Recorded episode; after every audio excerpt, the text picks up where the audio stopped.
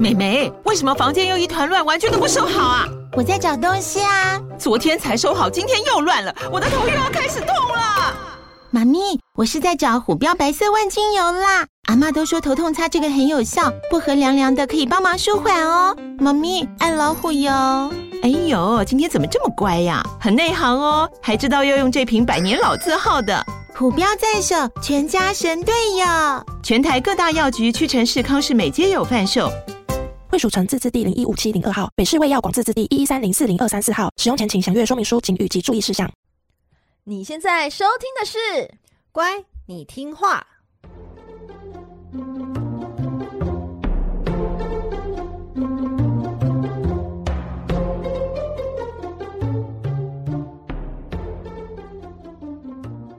每集介绍一幅名画加一则故事，从故事的关键找出欣赏艺术的线索。只要听懂故事，就能看懂名画。现在跟着我们一起乖乖听话。So for the Vicky，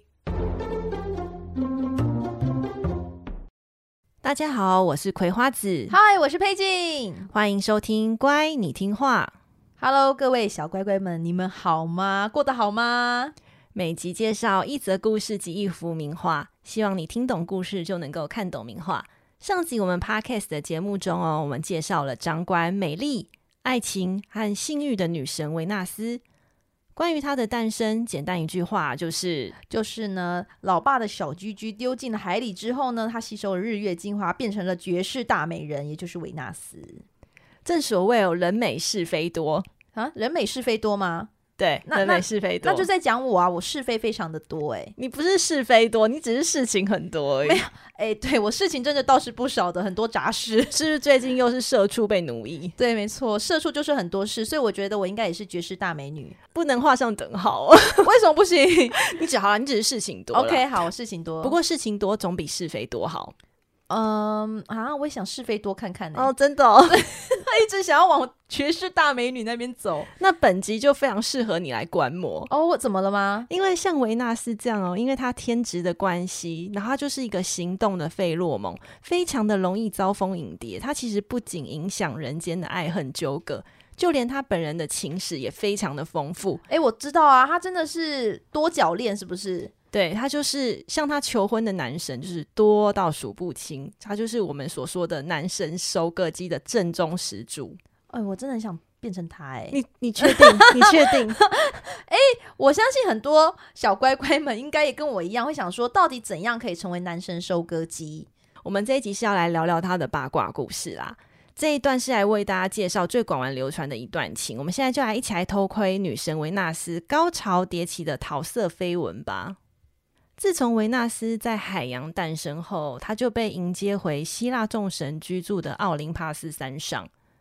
维纳斯的超高颜值惊动了所有男神，他们惊讶的点是在于说，天界其实本来就有女神，而且个个都是光彩动人，但是从来没有任何一位女神比得上她。其实用现在的说法就是。万年一遇美少女这种等级，就超级美啦，超级美，因为她的出现就是重新定义了美的标准。哦，这真的是比不过哎、欸，对，因为她实在太美丽了，然后所以众神决定把她列为奥林帕斯的主神之一。哇，就因为美貌。那至于主管天界的天王宙斯呢，我们又叫他神界风流大色胚。这名字是你帮他取的吧？是我帮他取的因为他就是一个色胚。色胚，对、嗯、他不会错过如此漂亮的妹子，于是他就马上把咸猪手就伸向了维纳斯，就兴致勃勃的，你知道那个性性欲的性，嗯、想要和这位从水里诞生的水水当当姑娘一起睡个觉。哦，所以他就对她邀约了，对，提出了邀请，但不知道是什么原因哦，维纳斯拒绝了宙斯。他怎么拒绝啊？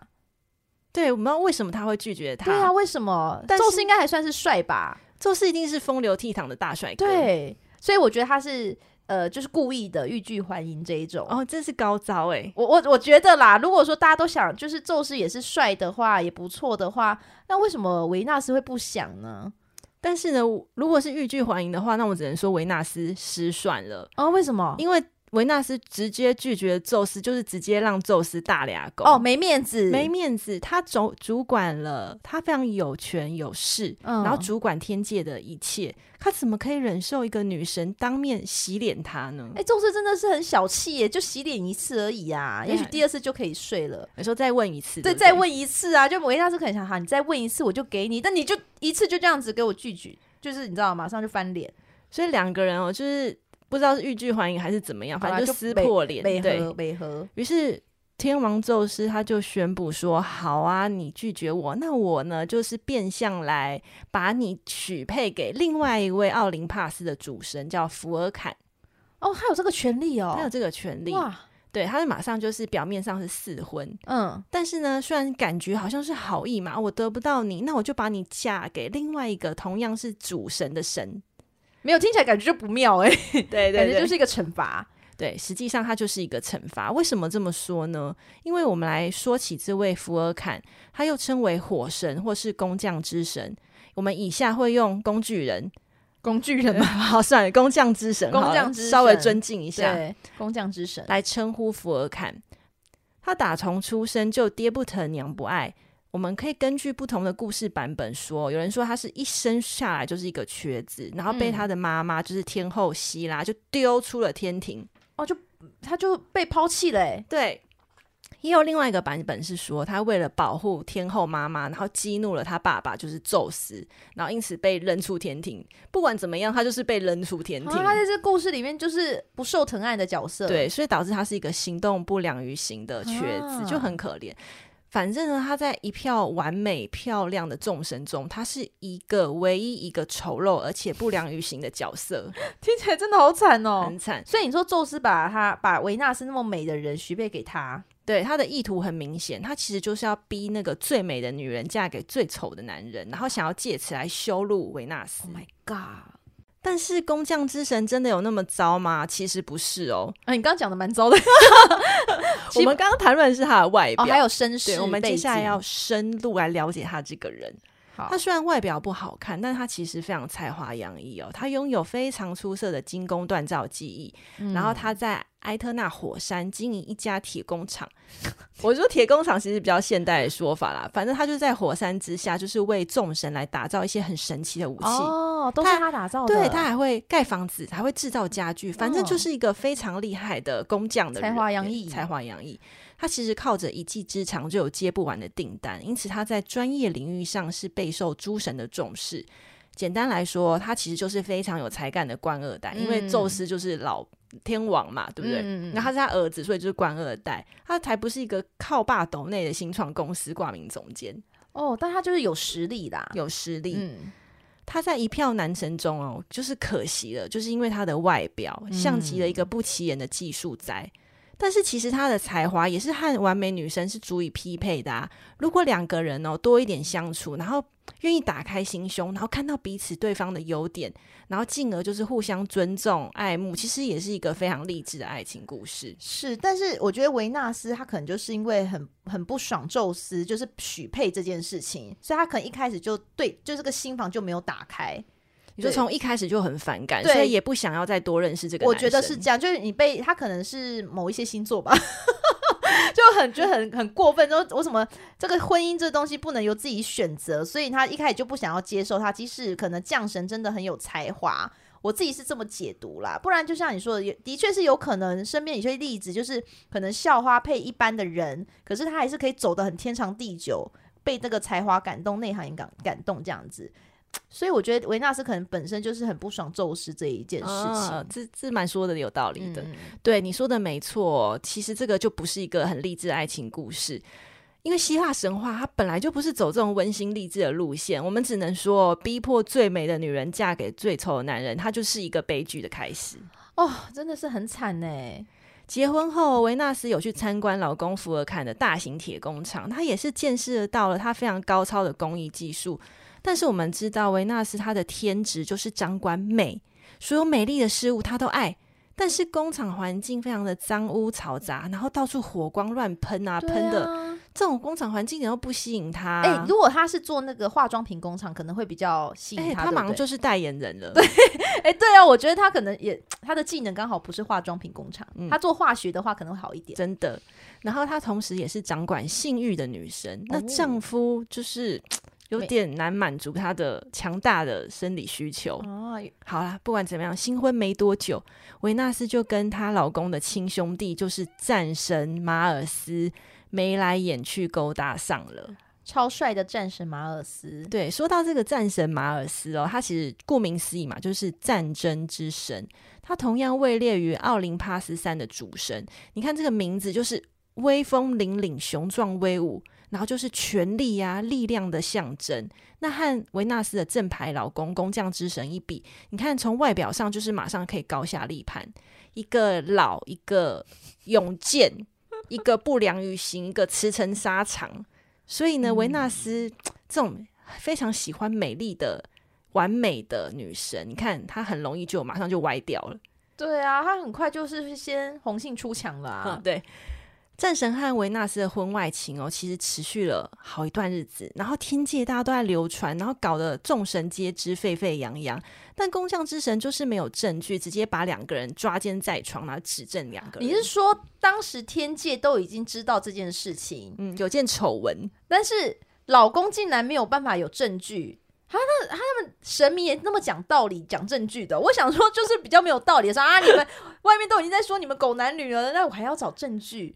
哎呀，把他迟早要把这对狗男女抓去审判，总是要有一些当场捕获，才这样说得过去，免得他到时候说，哎呀，流言蜚语传来传去，到时候反而就是自己惹了一身腥。天界这边又很理性哎、欸，对，在 某些地方又很理性，对，又很理性。所以后来呢，后来他们有抓抓到嘛？哦，对啊，偷来暗去的地下情就是藏不住嘛。那有一天，太阳神在天上执勤，哦，他是那个廖北亚，是不是？廖北亚出现了。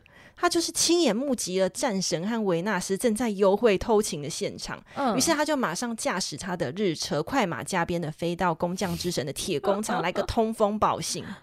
结果呢？结果呢？那工匠之神当然心情很沉闷啊！拜托，都有同事诶、欸，同事来告诉我说，我老婆在外面跟人家搞来搞去了。那他当然就是觉得。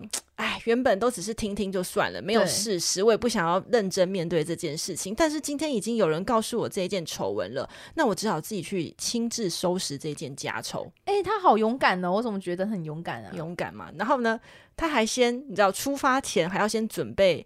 着手打造陷阱用的，用青铜做成的网子。哦，我这边就没办法认同他，这就赶快过去看啊！这他人家也不可能做个两天两夜吧？他还要打这个网子干嘛啊？那张网子听说丝线比蜘蛛丝还要细，然后硬度比钢筋还要强，所以你看他可以在极短的时间内，然后呢收到讯息马上做网子，立刻出发。哎，他的他的思维我真的不懂。听到这个消息还有时间做网子做什么？还是这来这一段故事用来表现说他工匠之神技艺很厉害？哦、有。有可能，有可能，而且马上很快打造出一个，你知道天天罗天罗地网哦，天罗地网。好，那将神呢就带着他精心打造的网子，就来到了举报的偷情处，然后无预警的就破门而入，然后立刻撒网套住床上这对偷情偷情的男女身上，啊，把他捕获到了，捕获到。那心虚的战神和维纳斯就当场被吓坏啦。但是那个网子就是我刚刚说他非常厉害嘛，嗯、然后就让他们无所遁形。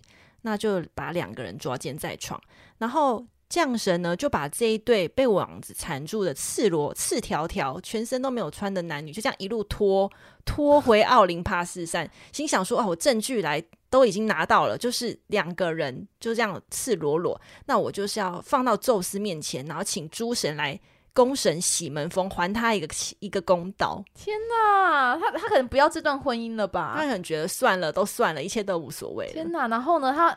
他拉到天庭给，请大家给他公道。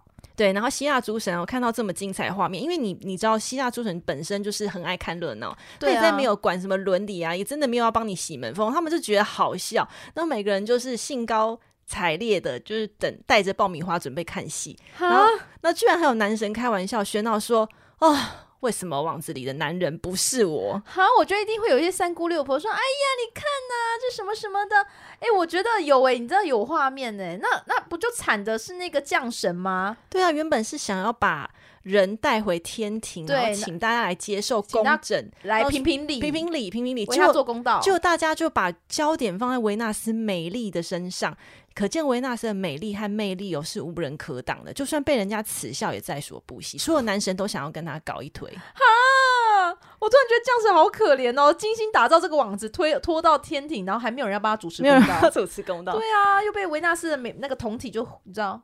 忘记了，真的看到他的裸体，就是会忘记人人世间的一切烦恼，所有的事情都不重要，就是看盯着他的裸体就好了。那事实上哦，不止维纳斯，不止跟工匠神福尔坎，还有战神马尔斯这段三角恋，他在各种流传的故事版本中，其实我们可以看到维纳斯他是周旋在各个男人还有男神之间哦，像是海神波塞顿啊、信使赫尔米斯，还有人间美少年阿多尼斯等等。啊，实在太多了，我再讲下去，可能节目无法结束。好好哦，好羡慕哦！为什么可以呀、啊？我不知道为什么就突然觉得你刚刚讲完之后，哦，好羡慕哦。所以，所以他那么多的那么多的情史，其实还有很多，是不是？还有很多故事可以八卦的，但是这一段就是最广为流传、最有名的。哦，难怪啊！因为其实我觉得像那种恋爱故事啊、三角恋啊、四角恋什么的，其实很多许多画家非常热衷的创作题材。所以我今天就是先帮大家呢选的这一幅画呢，是十六世纪的意大利画家丁托列托的作品。他的作品名称就是维纳斯、福尔坎、马尔斯。你看三角恋，超级超级直接的，对对对，对这一幅抓奸名画，我们今天就是要。特别介绍给大家。呃，我们在讲这幅画之前呢，我要先来介绍这个画家丁托列托。我们今天叫他丁丁好了。我们知道这个画家的一些特色呢，我们可以看懂这个名画很多很多的部分。你准备好了吗？好，准备好了。好好好。哦，我先讲丁丁，我先讲丁丁啦。哈，我们先讲丁丁。丁丁出生在一个威尼斯的一个染匠家中，就是做那个染料的，然后的布料染的这样子。嗯、在孩童时期的他呢，他就显露出不凡的绘画天赋，就很会画画。所以他爸爸就非常自豪说：“哎呀，儿子啊，你好会画画，我要培养你啊！”于是他就找到当时威尼斯最有名的大师提香。提香呢是那种西方油画之父，也就是说，你想象一下，你想学科学，爸爸呢帮你找了爱因斯坦当你的老师哦。好，就真的是很厉害的，所以呢，他爸就是要让丁丁受到很棒的绘画教育。但丁丁啊，只上了不到半个月，半个月这么短，对，为什么 就被老师逐出画室？是逐出画室，对，学费都还没交满一个月，你知道？这具体的原因呢是众说纷纭的。要有人说是老师嫉妒他的天赋，那也有人说是老师觉得说，哎呀，你已经青出于蓝了，你不需要我的教导了。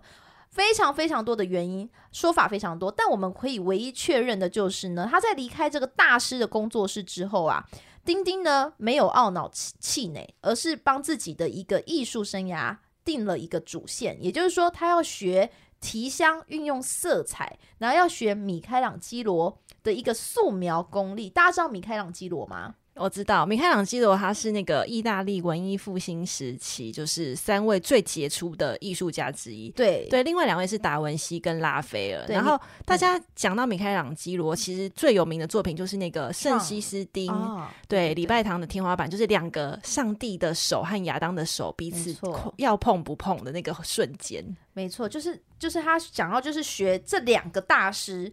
那我觉得很多的那种。呃，伟大的创作的人啊，他们都是先从模仿开始的，嗯，所以我觉得他定下这个主线非常好。我觉得他很厉害，就是他是一个对自己的目标非常明确的人。通常把明确的目标定出来，他会有助于他未来职业的发展。对，天哪，哦，好励志哦，好励志哦。对，结果呢，他就因为定下这个这个方向呢，后来慢慢的，当然就会怎样？创造出自己的一个风格特色了，他就创造出自己非常独树一帜的风格。那我们看他的画作呢，以后我们看丁托列托丁丁的画作呢，你就可以发现他呢会有一个三大特点，也就是他的画面呢会非常的戏剧性，有点像舞台剧。再来第二个呢，他的视角呢非常的明确，因为非常明确，人物的特色非常的明确，还有非常强烈的采光跟颜色的效果。好，所以呢，我们讲完这样子的部分呢，我们先来欣赏一下丁丁这一幅画作呢，你会觉得说，哦，你会看得非常懂，因而且你会觉得这一幅画呢，非常的讽刺意味非常的浓厚。那小乖乖们，我们现在打开我们的 IG，好不好？我们一起来欣赏这幅世界有名的抓奸在床的经典画作。咻！好好好，我打开了。啊，很好，很好。哎，看到你看到那幅画，你会发现呢，它就在描写一个什么？在一个豪华卧室里，丈夫听闻老婆搞外遇，气愤冲进现场的那个瞬间。抓奸在床就是这样子。我们先来看看我们左画面左边有没有那个女主角维纳斯？嗯，她是不是倾斜着身体坐在床上？对，然后全身什么都不穿，都没穿，她只是左手高举着她的衣服，她想帮自己披上。但是你有注意到吗？诶，这位偷吃女神。没有任何紧张跟愧疚的神情哦，他的脸色看起来好淡定哦，对，就会觉得好像是刚睡午觉起床，心想说干嘛啦？有事吗？对，想说哎呦，大惊小怪的老娘只是做一个调息身心的 SPA 这样子，有什么好气的呢？来这边干嘛呢？哦，太多自己的情绪了。可是我觉得维纳斯他就是那那个画家帮他画，就是一幅很淡定。对，他脸色很好，淡定，而且有一点鄙视，欸，我觉得有一点想说你你这边找什么茬的感觉。对，结果她老公，我们来看看，慢慢的移到她老公福尔看，应该要气噗噗，你知道，就是说他抓到他老婆应该要生气的，但是呢，在这这幅画里面，降神呢是掀起了维纳斯下半身比较轻薄的衣服，感觉要收正，但是你会发现他并不是愤怒的，他看着他的那个拉开他衣服，你会发现觉得说，诶。好像他是看着他的私处，然后有一点忘情的被触电的感觉。他盯得非常的认真诶，然后可是脸上也没有表现出很愤怒的感觉。所以我觉得他是就是被电到了，就又被他的同体电到了。就是任何人看到他的裸体，就会忘记所有的事情，就是只想要一直盯着看。天哪，哎，这个粉红色的，这个超能力，这是超能力吧？粉红色的某处这样。对，但是在这边的时候，你说。呃，看一下他的表情之外，你会发现哦，其实降神虽然我们刚刚前面讲，呃，又老又丑，但是他可能就是因为他是工匠之神，你会发现他的手臂，嗯，肌肉哎，对，肌肉，他是有肌肉的，然后他的他好像也不是说有腹肌，可是你会发现他不算是一个完全我们想象的那种老人家，他是是有结实的 body 的，所以其实。嗯，铁工呃，将工匠之神，我觉得身体很结实，body 很赞。平常有练有差，对，有差。那你们这边就会发现说，我们刚刚说这幅画叫做维纳斯、福尔坎跟战神，你们有发现战神在哪里吗？等一下我找一下。好，找一下，有找到吗？是是那个躲在右下处冒出一颗头，然后戴着。盔甲的那个吗？他就是跪在那边的那一位小孬孬啊，战神呢、欸？拜托，对我们刚刚前面就是葵花子讲说战神要勇勇者无惧，是不是？对，威风凛凛，威风凛凛。可是他在这一幅画底下，丁丁把它画成一个小孬孬，就是这一幅画最特别之处，因为在很多幅画里面，战神都是你知道哦。有告帅，帅气，每个就是他整个就是你知道帅气威风。可在这幅画里面，他是给他这样子趴在跪在地上的，你不觉得整个就是？我觉得是作家本人的一个私心，这是一个很讽刺的事情，欸，诶，没错，是一个很讽刺的事情。那我们在这幅画上面，你会可能一般人像我们一开始就注意到，哎，这三个人物，但我们再仔细的去推敲一下，其实。丁丁呢、啊，给我们了很多很多不一样的小小巧思跟线索。大家，我们来看一下身后那个镜子，嗯，那是一个镜子，它呢反映出的是谁？维纳斯跟工匠之神嘛。可你有发现哦，我们的画面呢，工匠之神是不是一只脚跪跪在床边？对，然后呢是来检查的，来抓奸的。但是呢，镜子里面呢，你注意看，把它放大，它是。他是两只脚跪在床上，欸，哎，没错，他是两只脚跪在那边的。因为画家很常用镜子呢来反映虚虚实，嗯，也就是说，我们可以把它说，画家在这个镜子里面画出的是真实的，才是真实的样子。有可能是他工匠之神内心的想法，也就是他跪在臣服于维纳斯的意思。哦，所以表面上我们看到的画是。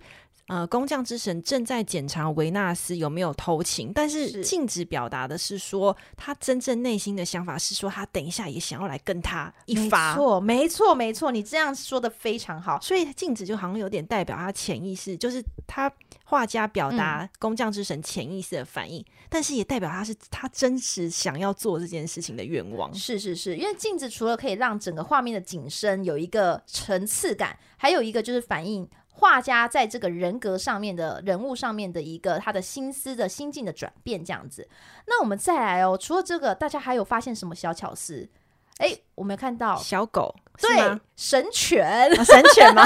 因为既然，Sorry. 既然是神，认识在神界的话，我就叫它神犬好了。其实呢，画呢，很多的时候会画狗狗。其实有时候我会讲说，奇怪，希腊神话中有狗吗？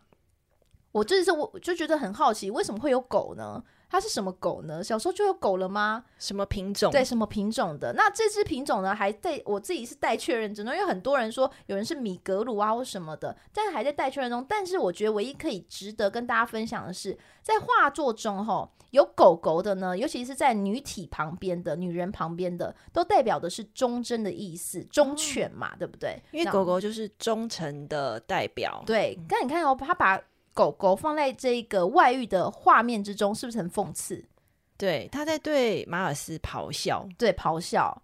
那那他没办法，因为维纳斯就是想跟他来一一发。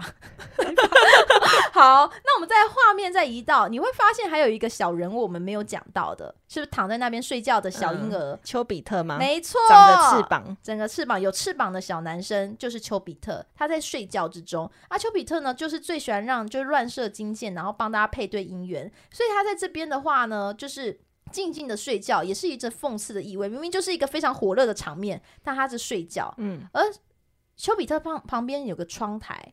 但是这边呢，一定很多人会忽略它，就是有一个透明的玻璃的，对，透明的花瓶。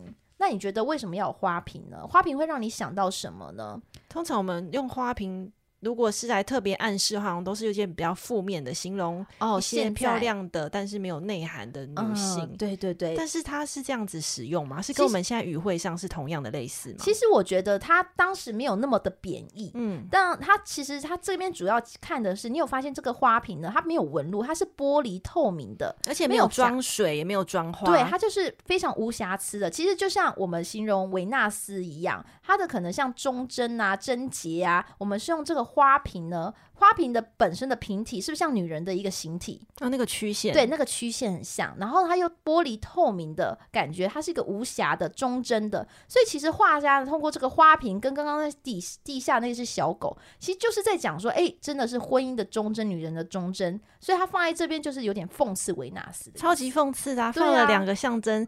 那个忠诚的代表，但是这幅画又是在抓奸，没错没错。所以这发发现这两个小巧思的元素，你就觉得哎呀，这一幅画为什么有趣在这里了？所以呢，这幅画我们今天介绍的话呢，你就会发现说，真的是一个画面显得就张力十足，而且很像舞台剧的一般的呈现。那这幅画现在目前典藏于就德国的慕尼黑的美术馆，大家呢没有空或是有空呢，或是有钱的没钱的都可以过去看看。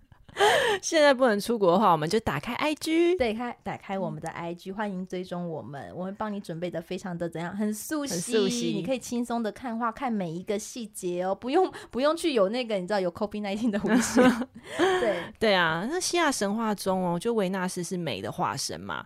然后他就是性和爱的主管，所以他个人的欲望，还有我们刚刚讨论那些婚外情啊，他跟很多男神啊、男人啊，就是招蜂引蝶的故事啊，其实都是和他的天职是密切相关的。所以我们也不要太过认真啦，不要拿那个世间的伦理道德来批判他们众神的作为，嗯、因为众神本来就是超乎我们的想象。对啊，对，而且嗯，他，而且我觉得我们刚刚一直讲说他多美啊，或是美到大家忘忘记了他做这些外。遇的事啊，连她老公看着她的同体都忘记了，所以这其实就是她本身的一个天命吧。她的美就是这样子，本来就像你说，她会招蜂引蝶，这我觉得好像一切都可以 就解释。对，但是现在在原谅，一直想原谅他。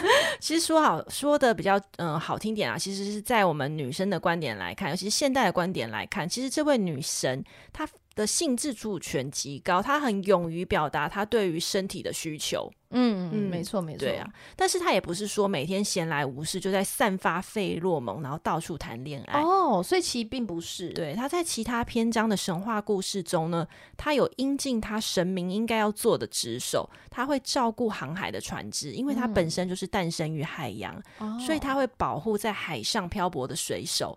然后他也是就是爱情和性这件这方面的主宰，所以他会保保佑怀孕中的妇女，让他们安产。就是顺利的怀诞生下小 baby 这样子。那他也会回应失恋的青年，如果青年就是失恋了很痛苦，他也可以向维纳斯来请求说啊，卖爱与美的女神，请保佑我之类的。哦，真的哦，失恋也可以哦。对，对啊，所以其实，在爱琴海的某些地区有信仰中，就是到现在还有很多的人民是崇拜着这位女神。哇。真的是不要让他不要觉得他好像每天就在没事就到处在。对，我觉得我觉得我们的画，如果我单做这种画作上来看，我会觉得他每天就是在做一些风流韵事而已。对，画家就喜欢啊，因为戏剧张力很高。对对对，比较有东西，因为很少看到他说保护像怀孕中的失恋这个，这个我比较少看到哎、欸嗯。所以他在保护航海的时候，也跟我的女神妈祖娘娘一样哦，所以他其实也可以变成是。你的女神吗？百分之十。哎、欸，怎么这样子？哦，好，我觉得你有帮他平反了一下，不然我觉得大家听完想说：天哪，这维纳斯怎么这样子？对，然后觉得我们都在散播一些谣言，对，然后一直讲居居不居居的。